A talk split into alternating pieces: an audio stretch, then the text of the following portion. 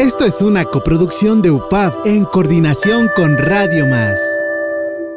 Un espacio que pretende visibilizar el esfuerzo colaborativo para construir economías basadas en productos de la localidad y donde se dialogará sobre consumo integrado para mejorar la economía, medio ambiente, salud y relaciones sociales de un lugar en particular. Ya comienza ECO, de economía, de ecología.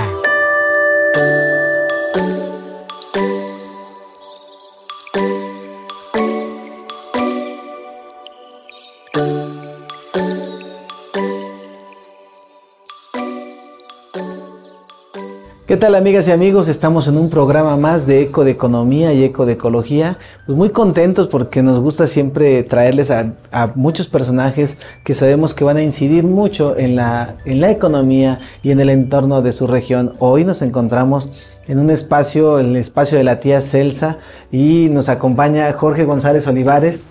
Bienvenido. Gracias.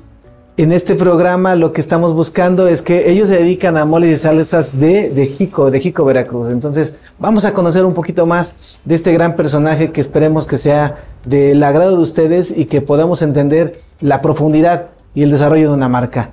Cuéntanos, Jorge, ¿quién es Jorge para empezar? Bueno, em, mi nombre es Jorge González Olivares, como bien lo dijiste.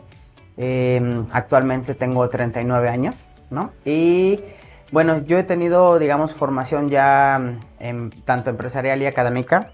Estudié administración de empresas turísticas en una universidad en Jalapa. Luego estudié una, mm, una, este, mm, ¿cómo se llama? Ah.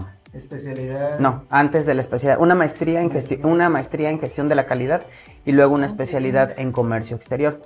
Inicialmente era, bueno, yo estaba entre estudiar lo que es em, administración de empresas turísticas o ingeniería automotriz, dos campos totalmente diferentes y que no tienen que ver absolutamente nada uno entre el otro.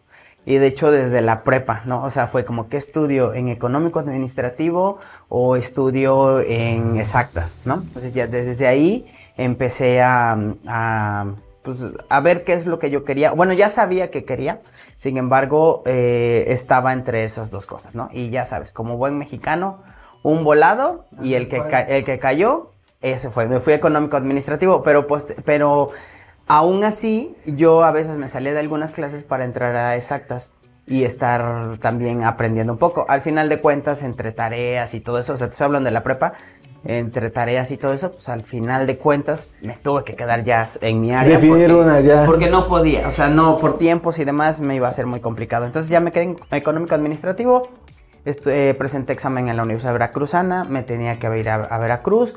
Empezamos a evaluar con mis papás, así a ver eh, hospedaje, traslados, comida y demás. Pues mejor una particular en, en Jalapa y pues ya, ¿no? Porque no había turismo, o creo que todavía no hay turismo de la UV en Jalapa, ¿no? Entonces ya me fui a una particular, eh, empecé a trabajar, en esa época en la universidad, junto con un amigo, creamos una empresa y fue mi primer emprendimiento, creamos una empresa de deportes de aventura y operábamos aquí en Jico precisamente contacto con, con, los turistas, con los visitantes, hacíamos actividades como cañonismo, que ahorita está muy, muy de moda, pero nosotros fuimos los pioneros en ese entonces. Estoy hablando del 2003, 2004. Eh, de ahí este, mm, bueno, entre actividades como rafting, eh, cañonismo, como ya te había mencionado, rappel en la cascada de Techolo, que es un sitio turístico también de aquí, y demás. Entonces, posteriormente entré en gobierno, durante, bueno, eso fue, salí de la universidad en, el 2007, salí en el 2006, en el 2007 entré a una dependencia de gobierno, estuve de febrero a diciembre y no me gustó, honestamente, me salí y en el 2008 empecé, digamos, ya con el mole. Sin embargo, el mole ya se estaba haciendo. Desde antes, mi abuela, la tía Celsa y mis papás ya estaban, eh, digamos que vendiendo. Ya se dedicaban. Ya se dedicaban a vender el mole, pero todavía no tenía marca. Era una cartulina pegada afuera, así de se vende mole y nada más, ¿no? Entonces ya me fui involucrando en el negocio del mole vi el tema, me acerqué a una dependencia de gobierno, que es la CDCOP, digo, con ellos me acerqué y ahí me apoyaron, por ejemplo, a los temas de marca registrada, tablón incremental y demás, código de barras.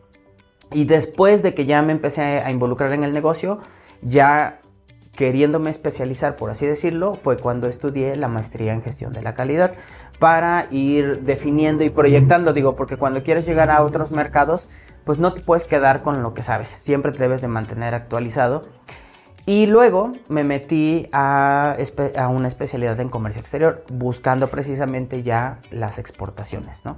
Entonces fue así como ha sido, digamos, mi formación académica y obviamente cursos que vas asistiendo, siempre hay que mantenerte actualizado y refrescar los conocimientos que ya tienes, digamos, adquiridos anteriormente. ¿Por qué? Porque yo lo comparo mucho cuando aprendes a manejar antes de prender el coche te pones el cinturón, ajustas los, el retrovisor, eh, se requiere? ¿no? Cuando ya sabes manejar, ya llevas media cuadra avanzando, ah, el cinturón. Ah, este, no veo bien y la cosa, ya está el coche avanzando y entonces vas creando vicios, ¿no? Y esos vicios, digo, como buen mexicano dices, ah, yo lo puedo hacer con el coche andando, pero no, lo tienes que hacer antes. Entonces, el chiste es eliminar esos vicios para que siempre lo hagas de la manera correcta o como debe de ser, ¿no? Ahí hago una pausa porque eso es bien importante. En nuestra comunidad tenemos, en la Universidad Popular Autónoma de Veracruz, tenemos eh, licenciaturas administrativas de contaduría y muchas veces chocamos con esta parte, con la parte de voy a ver cómo me va y si funciona voy corrigiendo sobre la marcha. Este consejo que le estás dando a nuestra comunidad es importante, poder detenerse y decir, primero me ajusto, me adecuo a, los elementos que se requieren básicos, ¿no? Porque antiguamente, eh, me imagino que tú estudiaste en la universidad que está en Miguel Alemán, ¿no? Es correcto. Y, antiguamente se, se sentía, y lo digo con mucho respeto, se sentía como, un, como una universidad que todavía no estaba para el grado de Jalapa, ¿no? De crecimiento porque era muy burócrata Jalapa, porque no había este, mercados este, industriales, siguen sin haberlos eh, como se debería. Pero cuando tú agarras esa idea y esa formación, es como si te estuvieras eh, colocando esos elementos primarios, ¿no? Y dices, oye, paso del tradicional papel de se vende mole, que en todos los pueblitos lo encontrábamos y en todas las características, así como llegas al Totonga, dicen se venden garnachas, sí, pero ¿cuál es la diferencia? Ahí cuéntanos, porque entonces cuando tú llegas, ya tu familia ya sabía, ya producía mole, pero tú le diste un toque diferente al desarrollar marca y todo eso. Cuéntanos un poco más. Pues mira, de entrada, eh, lo que nosotros, lo que nosotros hicimos, ya estando, digamos, yo involucrado, es ver un diferenciador, ¿no? ¿Cuál fue el, el diferenciador? Precisamente el número de ingredientes. Porque tú puedes tener un mole a partir de 11 o 13 ingredientes, que básicamente de mole solamente tiene la palabra mole, porque al quererlo comer lo tienes que terminar de preparar, ¿no? Con más cosas, con agregarle más cosas. Luego, la media aquí, por ejemplo, hablando específicamente de Jico, porque en Coatepec, en Jalapa, en Naulinco también hacen mole, pero específicamente de Jico, el mole, la media de número de ingredientes son 18. Entonces, nosotros nos fuimos un poquito más arriba, 25 ingredientes.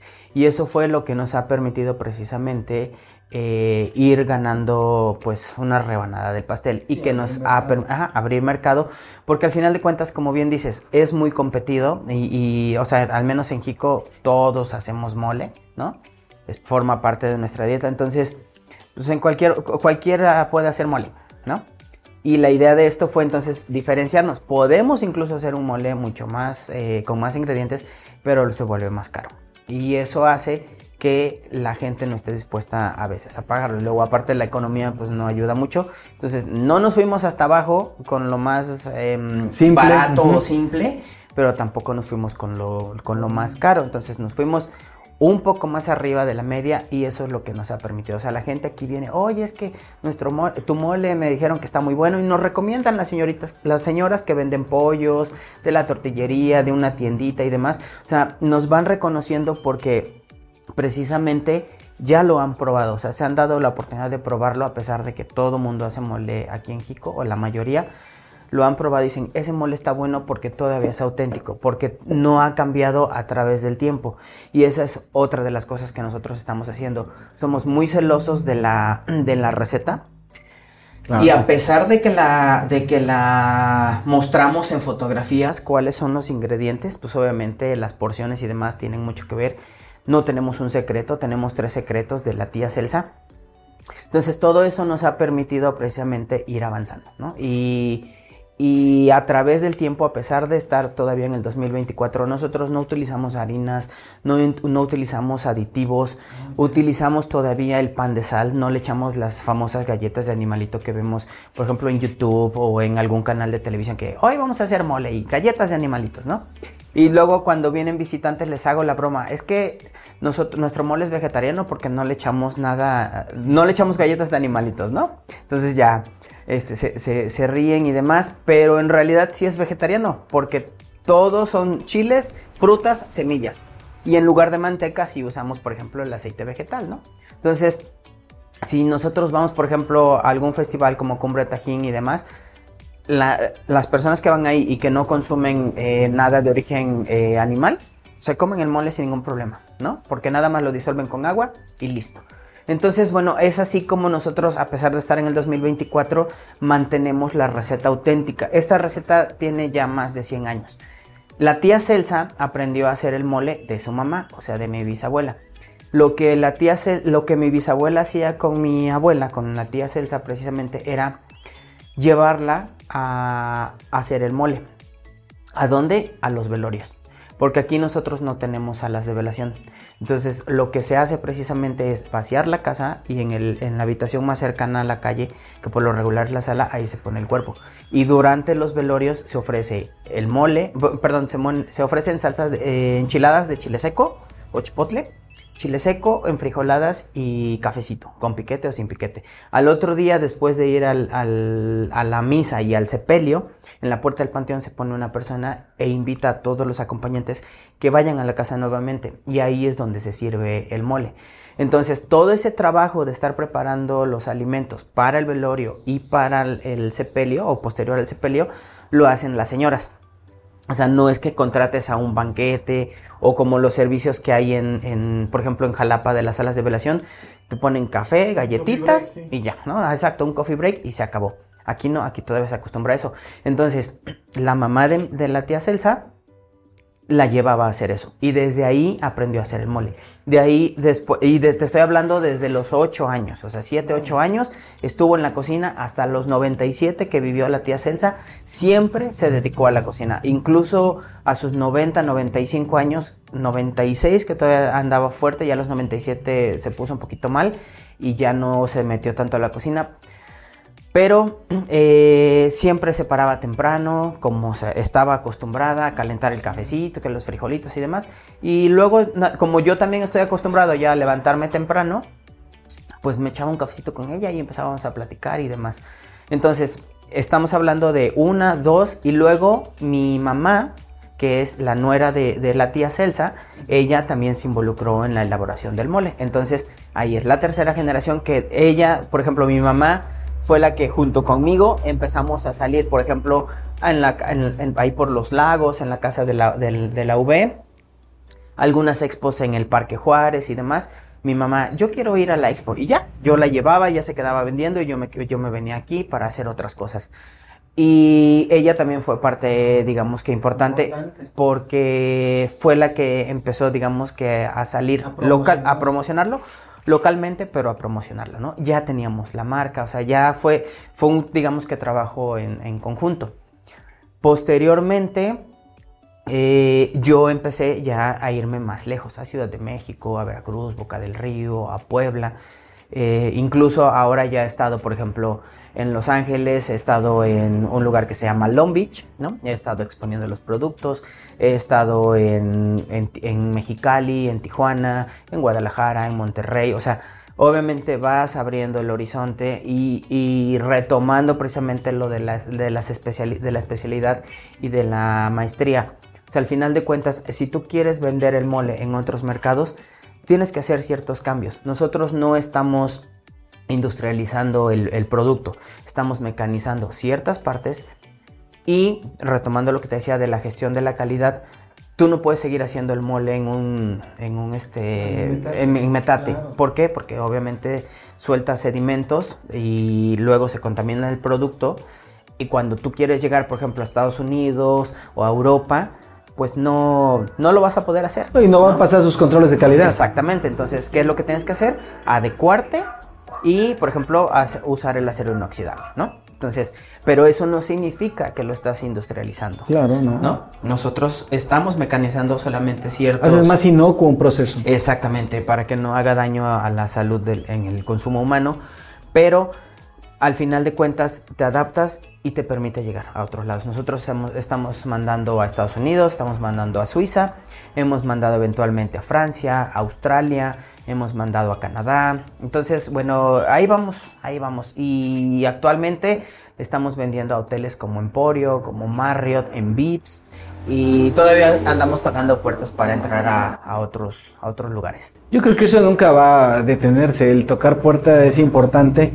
Y otras que se van abriendo de empresario a empresario, ¿no? De oye, ya tengo este, te puede servir, ya que no competimos de un, de un estado a otro, claro. se pueden pasar este tipo de, carteras de clientes. Y perdón que te interrumpa, también lo que estamos haciendo, como te decía, las expos a los que hemos ido, pues ahí siempre estamos buscando tener distribuidores, obtener distribuidores y envíos nacionales a, cualquier lado, ¿no? Y, y, por ejemplo, lo que hacemos es irnos a expos de food service, y a otras donde también hay, por ejemplo, digamos, artesanías y demás, porque sigue siendo, hasta cierto punto, como te digo, sigue siendo ah, artesanal nuestro producto. Mecanizando algunas partes para que en lugar de que tengas, por ejemplo, cinco o seis personas moviéndole a la paila, que no afecta en, nada el, el proceso o el producto, pues ahí tienes una máquina que lo está moviendo. Sin embargo, el estar cortando la manzana, quitándole el corazón, eso sí afecta el producto. Desvenando los chiles, eso sí afecta el producto, ¿no? Ahí te digo, hay otras empresas que pues ya no usan chiles, les ponen harinas. Ya no usan ni empleados, ya todo es máquina. mecanizado. y entonces, pues si el, si el molino, o sea, porque son molinos grandes, el molino muele la, pulpa del, del chile y muele las semillas y muele el rabito del chile, hay que se vaya, hay que, hay que sacar la producción y vámonos, pero nosotros no. Nosotros sí le dedicamos cuidas esa parte. todo ese, exactamente, lo, le dedicamos el tiempo que se necesite para dar un producto pues de calidad. Y calidad lo digo porque hay diferentes calidades, ¿no? O sea, si tú quieres pagar barato, esa es la calidad que te van a dar. Si tú quieres pagar caro, esa es la calidad que vas a obtener. Te tengo ahí tantito porque fíjate que eh, ahorita que me estás platicando, pues a mí me ha tocado también estar en esa parte y en esa movilidad del mercado de los productos procesados. Y, justo con la palabra calidad, a mí no me gusta algunos términos que ocupan algunos comerciantes. Como calidad de exportación, ¿no? Calidad nacional, calidad de exportación. No, hombre, eso a mí me, me puede mucho porque entonces, ¿qué significa? Que, lo que come México es lo que puede estar con mancha y lo que come Estados Unidos o, otros países es lo que está limpio, ¿no? Claro. Ahí, ahí yo me detengo porque bien distes en el clavo. No confundamos hacer las cosas correctamente y, ese, y ese es tu, tu estándar de calidad no importa quién lo consuma, tú haces un producto para el mercado que te lo consuma. Exactamente. No haces un producto según la calidad del, o el precio que te van a poner.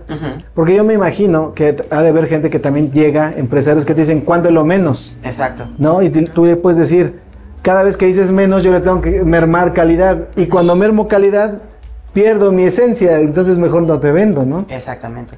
Y, Porque hay de todo, ¿no? Y precisamente eso es lo que nos ha hecho que tengamos dos, tipos de mole. O sea, el casero, que es mi producto estrella, y otro, o sea, cuando a mí me vienen, vienen y me dicen, ¿cuánto es lo menos?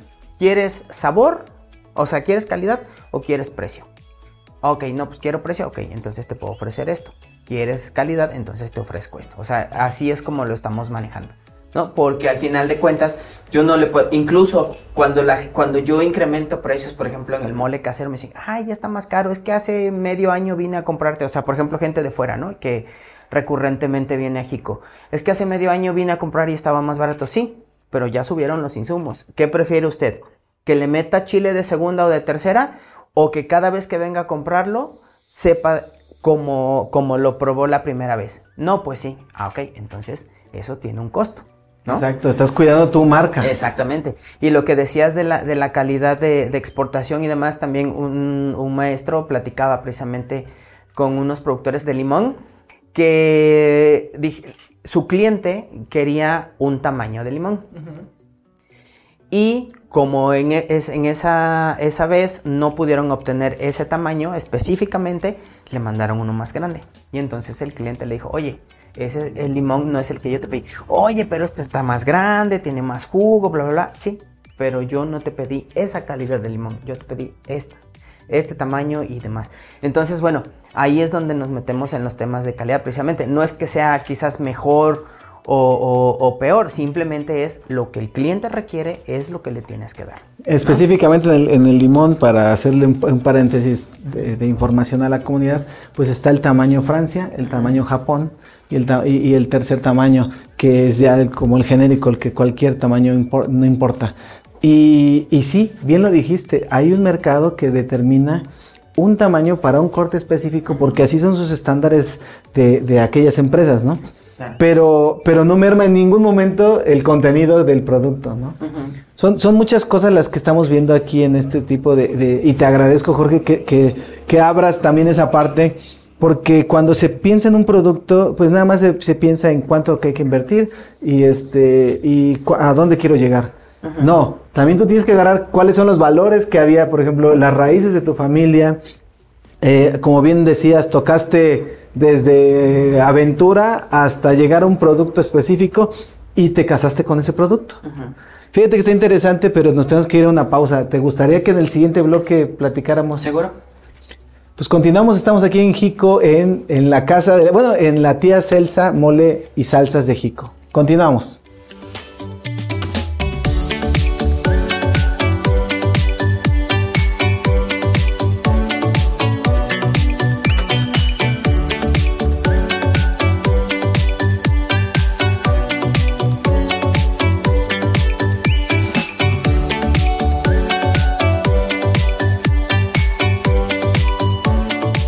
Estás escuchando Eco de Economía y Eco de Ecología. Regresamos. Estás escuchando Eco de Economía y Eco de Ecología. Continuamos.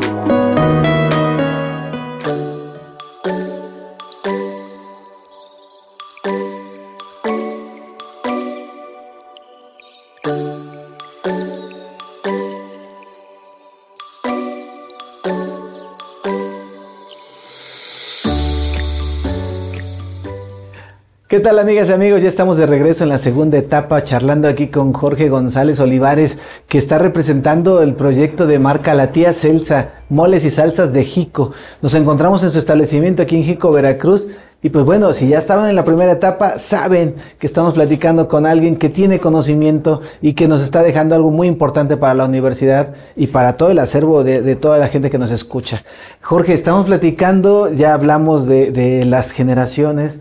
Y bueno, se me eriza la piel porque no cualquiera tiene esa bondad de decir cuatro generaciones y, esperemos que muchas más, de hablar de, de, la tía Celsa y de los sabores. Platicamos también de que has hecho en tu mercado nacional y en tu mercado internacional, te has plantado, pero pues vámonos directo a lo macizo. Dos cosas yo te quiero preguntar. ¿Qué tipo de producto es el que estamos, del que nos has estado platicando? Y para que lo conozca nuestra comunidad. Y por ahí veo algunos clientes que tienes ahí como marcados que donde ya has aterrizado y donde puede también la comunidad saber dónde puede probar tu producto. Claro. Bueno, de entrada nosotros manejamos cuatro productos. El producto estrella, bueno, ya estuvimos hablando bastante de él, es el mole, uh -huh. que es ese que tienes ahí en tus espaldas. Mole es casero. El, el mole casero. Recién cambiamos imagen porque estaba... para que le describas. Estaba, ajá, estaba un poquito más uh, opaca, digamos, la, la, la, imagen porque era color naranja la etiqueta. Y ahora lo que hicimos precisamente es mejorarlo de esta manera, dándole colores un poquito más vivos, más mexicanos. Más mexicanos. Y que de alguna u otra manera, porque antes lo que pasaba es que tú veías, por ejemplo, este frasco en el anaquel y se perdía, o sea, no te llamaba la atención. Y ahora lo que queremos es que sea un lunar, ¿no? Todo lo contrario. Entonces, por eso estamos manejando colores, bueno, como este rojo o el morado o este rosa o, fuchsia, ¿no? El rosa mexicano, precisamente para que cuando tú corras la vista en algún lugar, te llame, te llame la atención. Este mole está elaborado con mis cinco ingredientes, como yo te mencionaba. Lleva plátano, lleva manzana. Nadie le ponía manzana aquí en Jico. Empezamos a mostrar la, receta y ahora otras personas ya lo hacen con manzana. está bueno, claro. o sea, está bien, te digo, por el tema de porciones y demás. Todavía hay que, tienes que perfeccionarlo. Eh, el plátano, manzana, almendras, cacao. No le ponemos chocolate, le ponemos cacao. No le ponemos galletas de animalitos, le ponemos pan de sal telera, bolillo, virote, o sea, ese tipo de, pan de sal, ¿no? Eh, lleva obviamente sus especias y demás. Y lo, que, y lo que también hacemos es quitarle la grasita. Nosotros solamente entregamos pasta, no entregamos grasa. Entonces, cuando tú le pones agua, por ejemplo, no sale la grasa, es totalmente la pastita y mm. esto es lo que vas a disfrutar. Antes la imagen de, la tía Celsa estaba aquí al frente con otra, con otra foto. Ahora la estamos poniendo aquí porque la, la recordamos con nostalgia y como, y como siempre va a estar presente porque queremos que esta marca perdure. Entonces siempre va a estar presente y siempre en sus imágenes, siempre en todos los frascos va a estar la foto de la, de la tía Celsa. Incluso aquí en donde estamos, estamos representando una cocina de humo precisamente. O sea, la idea es transmitir todo lo que tiene Jico, porque también parte de mi formación, que como ya mencioné que fue turismo, si tú entras a la página de internet hay un apartado específicamente de turismo, de imágenes, o sea, no solamente vendo el mole o, o, vendo las demás salsas, también vendo Jico, también vendo lo que pueden hacer aquí en Jico, imágenes de Jico y demás. Me gusta el ciclismo en montaña, me gusta la fotografía, me gusta lo que hago, ¿no? Que es trabajar. Y lo pones en tu ingrediente. pongo. Como ingrediente adicional, ¿no? Exactamente. todo eso va en torno a la tía Celsa. O sea, no porque ahora esté en el sector, digamos, secundario, en, producción, se me va a olvidar mi formación que fue turismo, ¿no? Que de servicios. Entonces, bueno, también ahí eso me ayuda precisamente porque cuando salimos eh, a otros lugares, Jico y también vendemos Jico, no nada más es esto, ¿no? Incluso Sectur también nos ha invitado a algunas expos porque sabe, saben ellos cómo, cómo nos... Sí, que no llevas un producto, que llevas un concepto. Exactamente. Entonces, bueno, este es nuestro producto estrella, el mole, como te digo. La idea de esto es medio kilo de mole, medio litro de agua y listo. Ahí ya, ya, no le hace falta nada. Incluso para los negocios que estamos vendiendo, que tenemos esta cubetita de 5 kilos, también la idea precisamente es esa. O sea, que saquen el producto, que le echen agua y ya. Ahorras tiempo y esfuerzo, ¿no? Entonces, ¿cuáles clientes? Ahorita estamos en Vips, estamos en, en, los Emporio, estamos en los Marriott, eh, estamos ya en Bola de Oro también. Y ahí van, andamos tocando puertas en otros negocios para ver eh, qué demás. Aparte, por ejemplo, estamos en Amazon, estamos en Mercado Libre, hacemos envíos a cualquier parte de México. Eh, y, así, ¿no? Y estamos, estamos por empezar otro proyecto que va, como decimos, junto con pegado. o sea, No es meramente mole y salsas, pero pues ya con el camino que tenemos avanzado, yo siento que ahora sí como presentimiento siento que ese nos, va, a funcionar. Ya en su momento se los, se los mostraré. Ahorita no puedo adelantar nada porque si lo menciono, capaz que me ganan la idea. Oye, y del plato a la boca se cae la sopa. Exactamente. Entonces, ya en, si, si, llega a suceder, ya les, les daré la. Nos enteraremos por el logo Tía Celsa. Claro que sí, exactamente. Luego tenemos este que es el chipotle. Este es, bueno, aquí en Jico y en Jalapa se conoce como chile seco, pero cuando tú sales a otros lados, oye, chile seco pues, son todos los deshidratados, ¿no? Sí. Entonces, eh, por eso le, tenemos, le tuvimos que poner qué tipo de chile es, chipotle. Este eh, puedes preparar, por ejemplo, unos camarones enchipotlados, una costillita enchilada, ¿no? Como la que acostumbramos a comer también aquí en la zona. Puedes mezclarlo con, le puedes poner, por ejemplo, algunos restaurantes españoles lo que hacen es lo disuelven con aceite de oliva y ahí lo ponen en el centro para las tapas o para la paella y cosas así. O sea, no solamente es para comida mexicana, también lo puedes utilizar para otro tipo, que en este caso serían las, las comidas españolas. ¿no? interesante. Y bueno, este de acá es el que tenemos el chipotle. Y luego está la salsa macha, que es chile de árbol con cacahuate. Esta también nos ha... Puedes hacer unos camones a la crema, un pollo en cacahuatado y también un dip, ¿no? O puedes, por ejemplo, con atún o con salchichas, mezclarlo y ya tienes una botanita, por ejemplo, ahorita que no sé cuándo salga el programa, pero si les toca antes del Super Bowl, pues ahí ya están estas salsitas. Ya listas nada más para la botana. Y este ahorita no tenemos la etiqueta, pero este es guajillo para marinar carnes. Este se utiliza como la barbacoa que conocemos aquí en la zona o como tipo michotes para los que están en el centro de la República, es lo mismo, o bueno, parecido o también se puede utilizar como adobo. este lo disuelves con agua o con jugo de naranja. Entonces, así es como lo, obtienes el producto y ya lo puedes eh, comer en tu casa. Oye, Jorge, y regresando a, tu, ahora sí, a tu producto estrella, ¿qué, estándares de calidad te pide el nivel de exportación? Veo que ya ocupas sello de seguridad, veo que ocupas tu este, código de barras, tu forma de, eh, bueno, los ingredientes. ¿Qué otras características te tiene, tenemos o quien se anime el día de mañana a exportar que le puedas dar como consejo? Pues mira, el consejo sería básicamente, esto es normatividad mexicana 100%. Esto. Esto es normatividad 100% mexicana. Y ahí no hay más, o sea, al final de cuentas el punto es documentarte.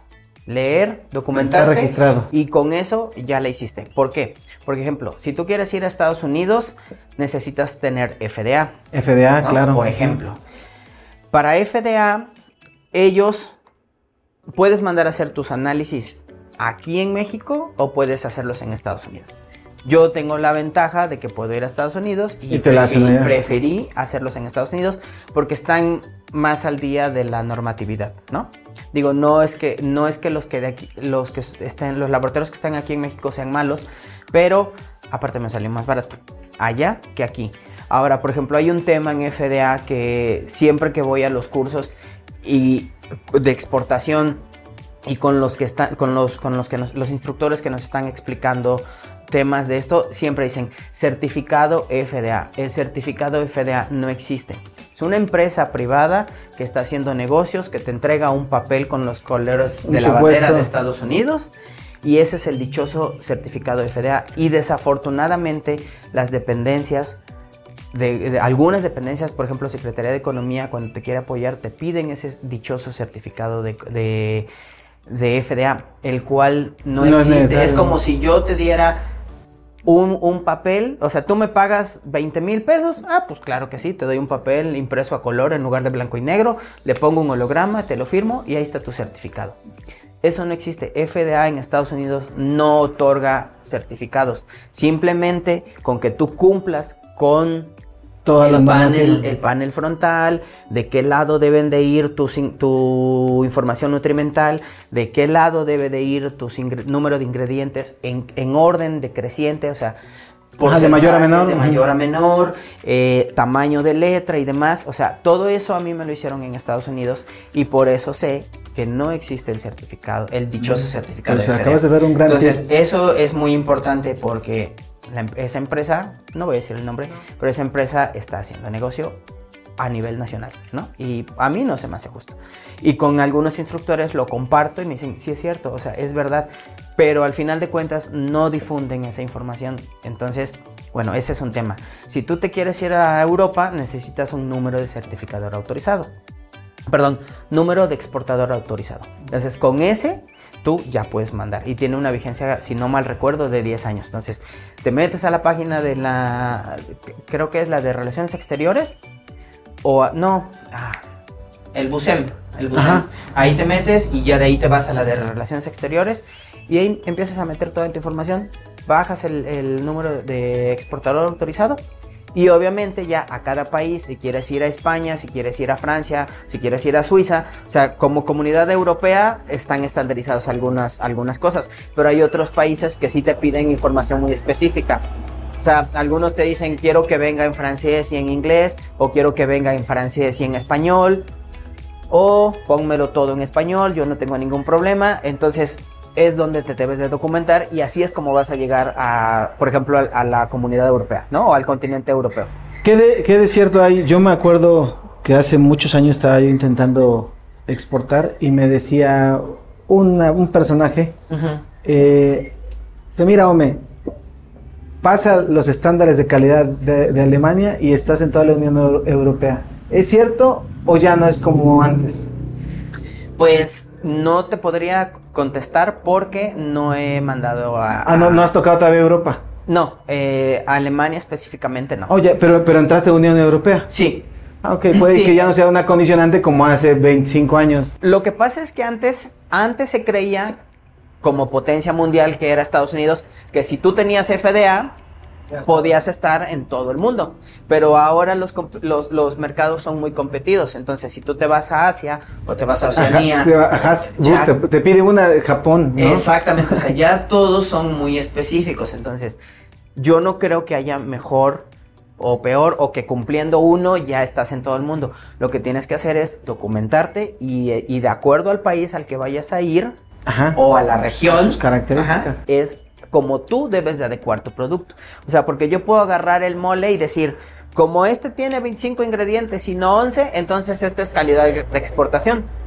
Pero no cumple el etiquetado. Entonces, cuando yo va, cuando, cuando yo mande el producto de aduana mexicana va a salir, porque a México le interesan las exportaciones. Que salga, claro. Vámonos.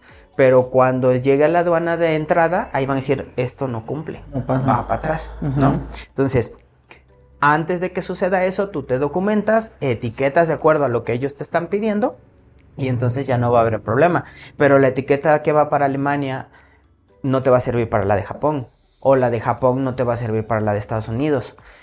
¿Me explico? Entonces, ese es el detalle. Yo por eso no creo que teniendo FDA ya puedo estar en cualquier Sí, lado. claro. O teniendo lo que tú me preguntabas, teniendo la, la cumpliendo con la legislación alemana, ya vas, a- vas a poder estar en todos lados. O sea, si, si, es, si Alemania comulga con todo Francia, España, o sea, con todo el, el continente europeo, entonces sí, ¿no? Pero si no, pues, Sí, antes se hablaba, y, y obvio, eh, también para nuestra audiencia, eso se mencionaba en 1998, 99, Ujú. Que tocando Alemania, que era donde estaban todos los laboratorios este, especializados, se entraba libremente a, a lo que ya era la naciente Unión Europea, ¿no? este, entonces, sí, sí, eso es importante saberlo. Para mí fue una, una determinante muchos años, porque decía, bueno, pues ese- esa inversión hasta Alemania, como claro. qué garantía tengo ¿no? de, de hacer un gasto. Y luego, algo que también te quiero preguntar, el volumen. Por ejemplo, a mí eh, la Unión Europea me decía, si vas a mandar eh, mermelada, me tienes que mandar un contenedor mensual. Y pues yo no tenía tanta fruta para, para esos volúmenes, ¿no? Claro. Eh, cuando tú exportas, ¿te piden un, un mínimo o te piden, o cómo se condiciona ahora? No, ahora ya es el, Lo que te piden. Bueno, los clientes que yo tengo son de acuerdo a lo que ellos necesitan. Ok, O sea, lejos de, de que ellos me... O sea, el ¿te punto condicionen es- ellos? Ajá. N- Ellos no me condicionan y tampoco yo voy a poner, o sea, porque parte también de lo que yo hago con, con mi negocio es, oye, ¿y cuánto te tengo que comprar? O pues lo que tú quieras, o sea, yo necesito vender. O sea, si tú quieres que te mande un pallet, yo te mando un pallet. Si quieres que te mande 10 pallets, te mando 10 pallets. O sea, lo que tú necesites. Ahora, como más o menos se tarda entre tre- en- como 40, 45 días en llegar el, el producto porque se va por barco, pues obviamente ya está yendo uno, ya está viajando uno y cuando lo están recibiendo, oye, ya vete listando otro porque me va a hacer falta. O sea, también ellos tienen sus, sus, Sus temporalidades. sus temporalidades y van pronosticando sus ventas. Entonces, al final de cuentas, como ellos te vayan pidiendo, tú vas produciendo, porque también eso es, es algo de lo que nosotros hacemos. Siempre el producto va fresco. O sea, no tenemos eh, stock de reserva. tres o seis, cinco meses. O sea, todo, todo, todo el producto va recién hecho. ¿no? Lo empieza a elaborar en cuanto están los pedidos. Exactamente. Entonces, con eso eh, nosotros vamos, digamos que entregándoles el, el- el producto. Y eso nos ha funcionado. O sea, quizás si ellos me dicen quiero un contenedor, bueno, me voy a tardar un poquito, pero... Claro, ahora Pues tú administras el ¿no? tiempo para decir hasta tal fecha te lo tengo completo. Exactamente. Y, y sí, y, y así es como estamos trabajando. Pero ya no hay condicionantes, porque también hay algunas cosas que ellos van explorando el mercado. Entonces, imagínate que dicen, ok, mándame un contenedor. Ok, si me lo pagas, te lo mando, ¿no? Pero, ¿qué van a hacer con tanto producto Con allá tanto si no lo van a, a- a desplazar en, digo, son negocios, ¿no? O sea, el negocio es para que se esté moviendo el producto y fluyendo el dinero y no para que esté ahí estancado. O sea, ahora, si no, si no fuera un... No es perecedero, pero al final de cuentas tiene un, tiempo de vida, ¿no? Si no lo sacas en ese tiempo, pues va a ser todo pérdida. Si tú compras, por ejemplo, carcasas de celular, nunca se te van a echar a perder. Digo, quizás. Van a pasar de moda. Pero... Exactamente, pero no se te van a, no echar a no caducan. Entonces, son cosas muy, muy diferentes y yo creo que de acuerdo al producto y al mercado es como debes de irlo trabajando. Qué interesante eso que estás platicando porque, fíjate, estás con, rompiendo con algunas características que luego el, que estudia para, para exportar eh, quien se prepara, esos licenciados que se preparan como tú que estudiaste para este turismo y que luego para este tu maestría fue en gestión, pues luego se quedan con, con estos conceptos que dicen, tienes que buscarme para que yo lo haga, ¿no? Y tú dices, no, pues lean, documentense. Y aquellos que están todavía estudiando y preparándose, pues es una buena oportunidad porque aquellos eh, propuestas de mercado, eh, análisis que, que, pueden pedirle sus asesores ahí en la, en la, universidad, de una vez lo pueden aplicar en un concepto de, ¿y si yo fuera, no? ¿Qué pasaría si yo fuera? Porque creo que, o, no sé lo que perciban ustedes, pero yo estoy sintiendo que, que esta parte es lo, valioso que Jorge está aportando para esta charla, que él lo está viendo, vio un, producto, vio una oportunidad, vio que era un concepto que tenía, este, una historia y una raíz fuerte y por eso es lo que hoy, es. Y viene la pregunta, ¿cuántos años tiene que pasaste del concepto de se vende mole pegado en la puerta al concepto de la tía Celsa hoy? Pues ya 15, este año cumplo 16. 15, 16 años y ya está exportando. Eso se llama un, un proyecto exitoso y, que pocas veces se puede decir. Hay, habemos quienes podemos tardar 20, 30 años en pegarle a un producto. Tú ya tienes un producto estrella, ya vienen nuevos productos. Mi abuelo decía que cuando tú le pegas, mi abuelo era eh, agricultor, decía, cuando tú le pegas a un producto y se vuelve tu producto estrella, en ese momento tienes que planear cuál va a ser el siguiente producto, porque esta estrella alguien lo va a querer replicar. Entonces, escucharte que tienes todavía bajo la manga nuevos proyectos, es importante y es interesante porque cuando hablas de, un mercado nacional, cuando hablas de un mercado en el extranjero, es hablar muy bonito, pero tras bambalinas también decíamos, qué difícil ha sido el mercado local, ¿verdad? Muy, muy difícil, muchos altibajos, eh, no, lo, no lo niego, eh, pero sí recién inicié, o sea, recién inicié, bueno, no tan recién, pero a los 4 o 5 años yo, no, ya no quiero hacer mole, o sea, ya no me quiero dedicar a, esto del mole, yo creo que mejor voy a buscar trabajo o voy a ver qué hago, y o sea, varias veces pasas con esas crisis también de que, no sé si existenciales o no, pero al final de cuentas dices, yo creo que mejor ya no, mejor me dedico a otra cosa.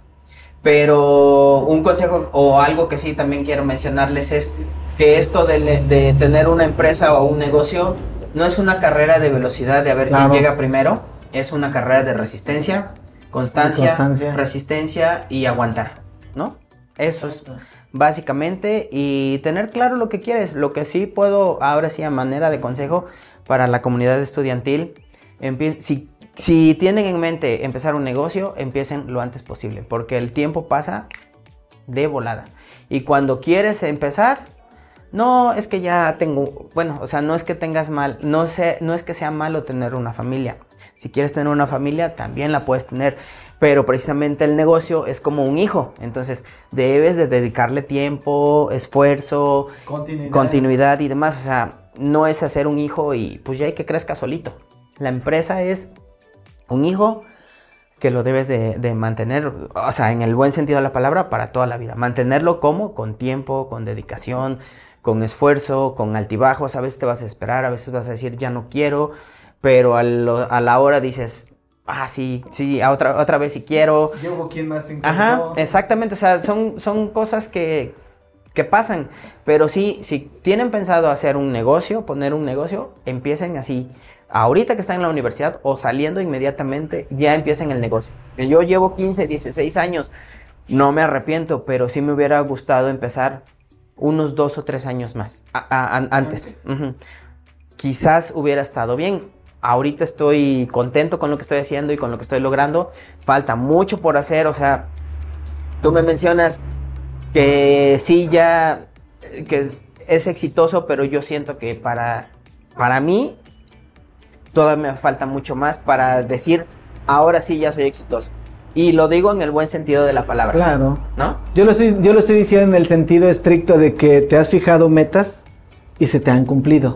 Hay muchas cosas todavía que, que, podemos hacer y crear, pero es válido tu comentario. Final de cuentas, eh, no todo es fácil. Mm, toda, toda encomienda tiene sus bemoles, a veces, a veces buenos, a veces nos pueden hacer titubear, pero que creemos que mientras estemos conscientes de dónde queremos llegar, va a ser el objetivo, que se cumpla la meta. Aún con todo tu comentario, yo te sigo viendo exitoso y me imagino que mucho de la audiencia también, porque ya tienes varios logros. Jorge, es el programa, como todo, siempre nos falta. Ojalá y algún día nos vuelvas a invitar a la siguiente etapa y a todos los productos nuevos. ¿Qué nos quieres decir? ¿A dónde te encontramos en redes sociales? ¿Cómo pueden buscar tu producto? Bueno, pues estamos en latiacelsa.com, eh, Facebook arroba la Celsa, en Instagram, ahora en X, ¿no? También como la tía Celsa, WhatsApp 2281 05 55. Estamos en Amazon, en Mercado Libre. O pueden venir aquí a Jico, directamente en Vicente Guerrero número 182, en el centro, es la calle que suben todos los coches. Aquí también nos encuentran, aquí tienen su casa, aquí tienen su cocina de la tía Celsa. Y cuando gusten, estamos a la orden. Es muy importante y bien interesante lo que nos comparte porque pueden venir y probarse un buen licor, una buena morita, un buen tamalito, aquí que se consumen los canarios, además del mole de las salsas de Jico. Pues Jorge, te agradezco eh, y agradezco también a la audiencia que se haya quedado hasta este momento para que pueda llevarse esta información y sea de, para el bien de común de la gente. Pues un gusto, un gusto y cuando quieran regresar o si me quieren invitar a, la universidad, a las instalaciones, también. Y nos echamos una charla, también platicamos. Perfecto. Pues estamos con ustedes. Muchas gracias. Hasta luego.